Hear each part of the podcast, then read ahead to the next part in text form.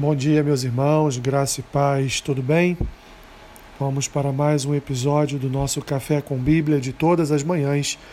Hoje, dia 20 de novembro, faremos a leitura e uma breve reflexão no texto que se encontra na primeira carta de Paulo aos Coríntios, capítulo 11, do versículo 23 ao 26, que diz assim: Porque eu recebi do Senhor o que também vos entreguei que o Senhor Jesus, na noite em que foi traído, tomou o pão e, tendo dado graças, o partiu e disse: Isto é o meu corpo, que é dado por vós. Fazei isto em memória de mim. Por semelhante modo, depois de haver ceado, tomou também o cálice, dizendo: Este cálice é a nova aliança no meu sangue. Fazei isto todas as vezes que o beberdes, em memória de mim. Porque todas as vezes que comerdes este pão e beberdes o cálice, anunciais a morte do Senhor até que ele venha. Meus irmãos, mais uma vez, repito que a Santa Ceia ela é um sacramento. Um sacramento no sentido, meus irmãos, de que nós não só trazemos à memória as obras de Jesus Cristo, mas também proclamamos, meus irmãos, que um dia ele voltará. Pois a Santa Ceia, ela é um sinal de que um dia nós teremos sobre as nossas vidas a realização do segundo advento, ou seja, da segunda volta do Senhor Jesus. Por isso, todas as vezes que ceamos, nós estamos proclamando uma futura volta do Senhor.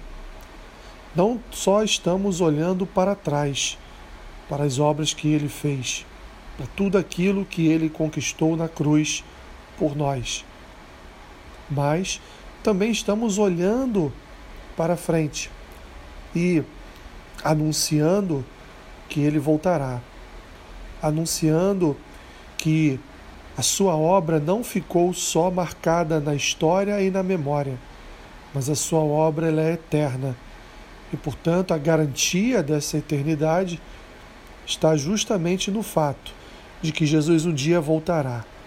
E o nosso coração anseia por isso. E todas as vezes que comemos do pão e tomamos do cálice, não olhamos só para o passado, mas olhamos ainda para o presente, pois ali estamos sendo fortalecidos, ali estamos sendo avivados Ali, meus irmãos, naquele momento da ceia, nós estamos sendo abençoados pela companhia do Senhor Jesus à mesa conosco.